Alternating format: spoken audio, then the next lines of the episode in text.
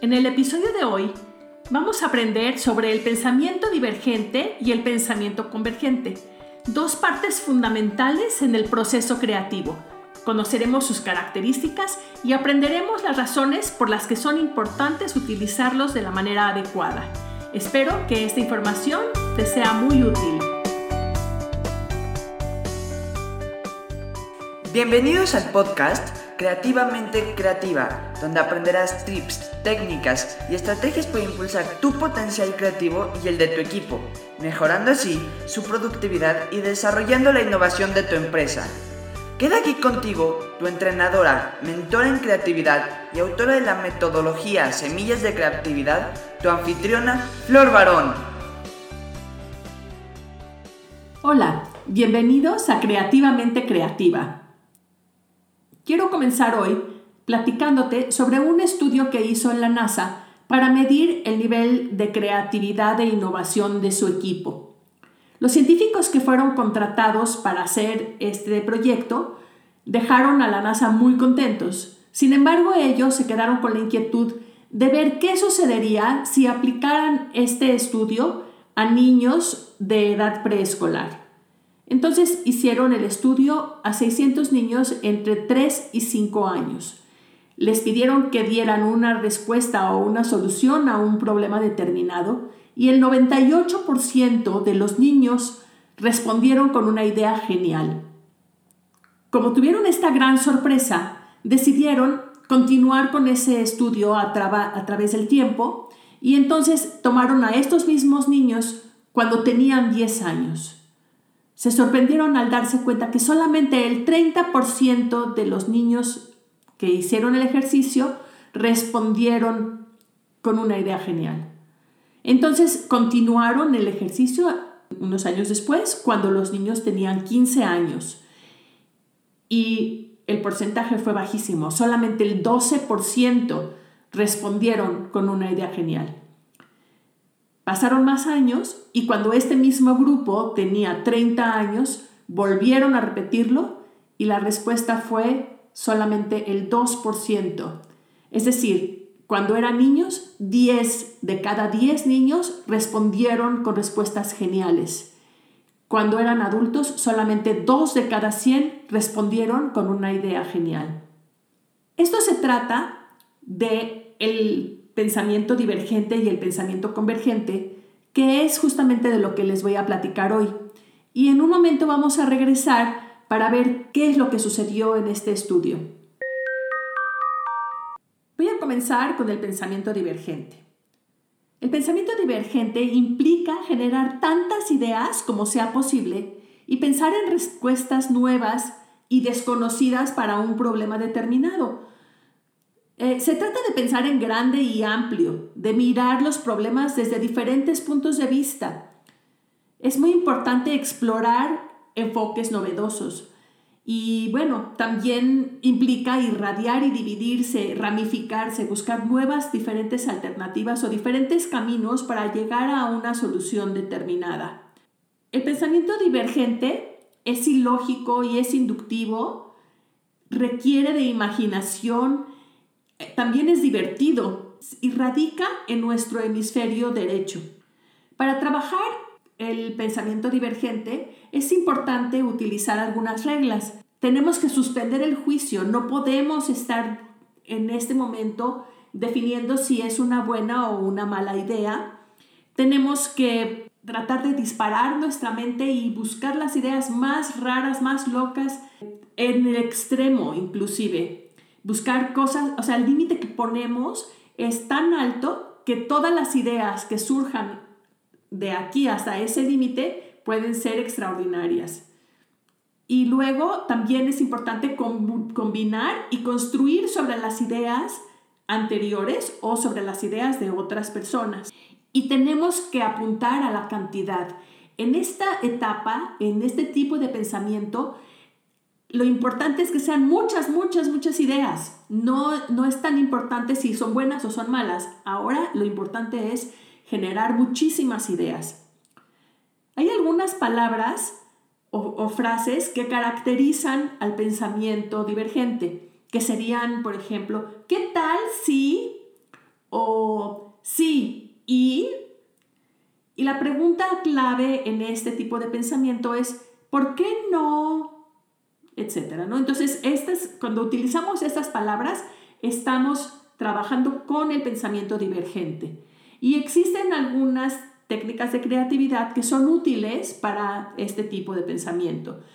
La lluvia de ideas o el brainstorming es por excelencia esa, la, la herramienta que se utiliza para trabajar el pensamiento divergente, pero existen muchísimas. De hecho, hay muchas variaciones de brainstorming. Está, por ejemplo, la, la, el brainstorming inverso, está el brainwriting que, conoce, que se conoce como el escrito, en donde cada quien escribe sus ideas para evitar justamente entrar con otros tipos de pensamientos y con algún tipo de evaluación. También existe la colectiva y en fin hay muchas otras. Hay algún tipo de lluvia de ideas que eh, utilizamos algunos estímulos afines o algunos estímulos que no están relacionados. Por otro lado, tenemos el pensamiento convergente. El pensamiento convergente, en contraste, eh, se trata de buscar la respuesta correcta o la mejor.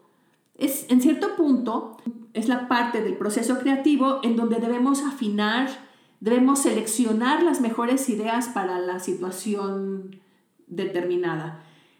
Ahí es donde entra el juicio, ahí es donde entra la evaluación.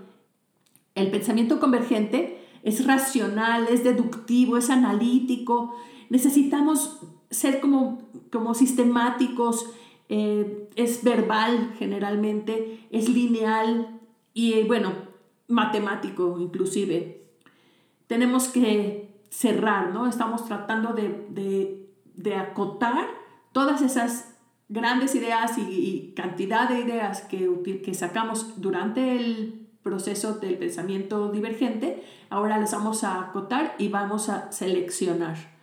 Las reglas que utilizaríamos en este tipo de pensamiento es que verifiquemos los objetivos, que escojamos las mejores ideas, que seamos afirmativos y siempre importante, si queremos ser innovadores, considerar lo nuevo, considerar la novedad. Las palabras que de alguna manera caracterizarían este tipo de pensamiento son, no, pero es que eso, ¿por qué? La pregunta que, la, que lo caracteriza, ¿no? Cuando estamos utilizando ese tipo de palabras, nos estamos dando cuenta que estamos utilizando el pensamiento convergente. Hay varias técnicas de creatividad que son útiles en esta etapa y sería, por ejemplo, una selección con puntos que más adelante voy a platicarles de todas estas técnicas en otros episodios, entonces solamente los estoy mencionando. Está, por ejemplo, seis sombreros para pensar, que es una técnica extraordinaria de un experto en creatividad, el, el experto en creatividad, de hecho. Y está una técnica que se llama NUF, que es determinar cuál es lo nuevo, lo útil y lo funcional. También les comento, como les había dicho en el episodio anterior, Semillas de Creatividad es la herramienta que yo diseñé y de la que soy autora. Y en esta, a través de preguntas, puedes ir conectando con cada uno de estos procesos. Entonces, hay un set que se llama Creando Buenas y Mejores Ideas y otro set que se llama Creando Expansión y Perfección. Y en estas dos hay preguntas que te pueden ayudar tanto para el pensamiento divergente como para el pensamiento convergente. Hay un ejercicio que hace eh, Anne Manning, que eh, trabaja como profesora de creatividad en el Departamento de Extensión Universitaria de Harvard, en donde ella, cuando habla de pensamiento divergente y convergente, les pone a sus alumnos este ejercicio, les pide que se levanten y que alcen sus manos tan alto como puedan, tratando de alcanzar el cielo, estirar, estirar hasta que tratando de, alcanzar el cielo lo más estirados que puedan. Y después les piden que se agachen y traten de tocar sus tobillos. El tema de alcanzar los tobillos o no no es importante. Que suelten su cabeza y que sientan qué sucedió en su cuerpo y qué sensaciones se generaron cuando estaban tratando de alcanzar el cielo y cuando estaban tratando de alcanzar sus pies. Y las respuestas generalmente es que se sienten cuando están levantados, se sienten empoderados, se sienten con expansión. Y cuando están hacia abajo, se sienten contraídos, se sienten como inmersos en sí mismos. Y justamente es lo que pasa con el pensamiento divergente y con el pensamiento convergente. Te podrás dar cuenta que son dos lados de la misma moneda.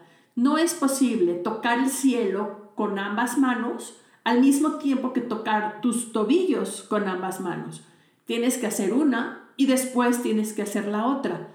Entonces son dos, dos caras, como digo, dos caras de la misma moneda, porque son dos tipos de pensamiento que todos tenemos, que todos manejamos y utilizamos en nuestro día a día, pero no debemos utilizarlo al mismo tiempo porque no es una buena idea hacerlo así. Entonces, volviendo al experimento, lo que sucedió es que los niños estaban utilizando su pensamiento divergente a todo lo que da, pero conforme vas creciendo, tu pensamiento convergente por el sistema educativo o por cualquier otra cosa va desplazando al pensamiento divergente. Y tenemos la mala costumbre de utilizar los dos, estar eh, dando ideas y al mismo tiempo cancelándolas o evaluándolas o juzgándolas. Entonces, para eso te voy a dar unos consejos importantes. Cuando vas a hacer una sesión de ideación, que sea una sesión de ideación. La sesión de evaluación viene después. Inclusive te, te recomendaría en un momento dado que utilices dos grupos de gente diferente, un grupo para idear y un grupo para evaluar.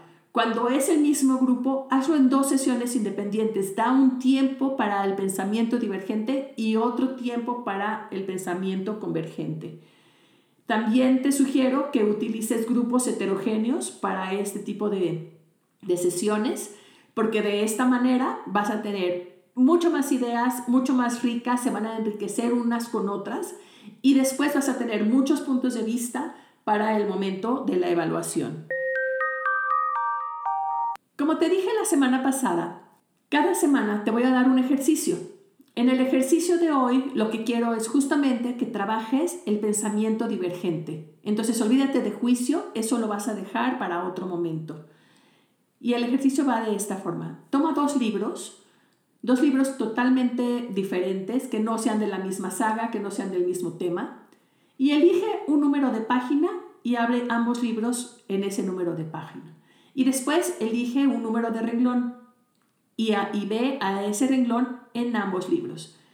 Y transcribe ese renglón de cada uno de los libros en una hoja de papel. Y el reto es que vas a hacer una historia que va a relacionar la línea de uno de los libros con la línea de otro de los libros. Si lo quieres hacer aún más difícil, puedes determinar un tipo de género para la historia que vas a escribir. Esto también es una forma de pasarla bien y divertirte con tu familia. Eh, es un ejercicio que pueden hacer juntos o cada uno hacer el suyo y después compartir para este tiempo que estamos en casa. Me gustaría mucho saber qué tal te fue con el ejercicio. Me gustaría escuchar tus comentarios, por lo que te pido que me escribas a mis ideas semillasdecreatividad.com. Te invito también a que te suscribas a este podcast y que me sigas en mis redes sociales, Facebook e Instagram. Estoy como Semillas de Creatividad. Asimismo, en Instagram estoy como Flor Varón. Y también que pases a través de nuestra página web y la revises porque hay cosas interesantes, hay recursos, en fin, hay muchas cosas que te puedan ser útiles. Es www.semillasdecreatividad.com. Nos vemos la próxima semana. Gracias por escuchar el podcast Creativamente Creativa. Escucha otros episodios y utiliza los materiales complementarios en nuestra página www.semillasdecreatividad.com.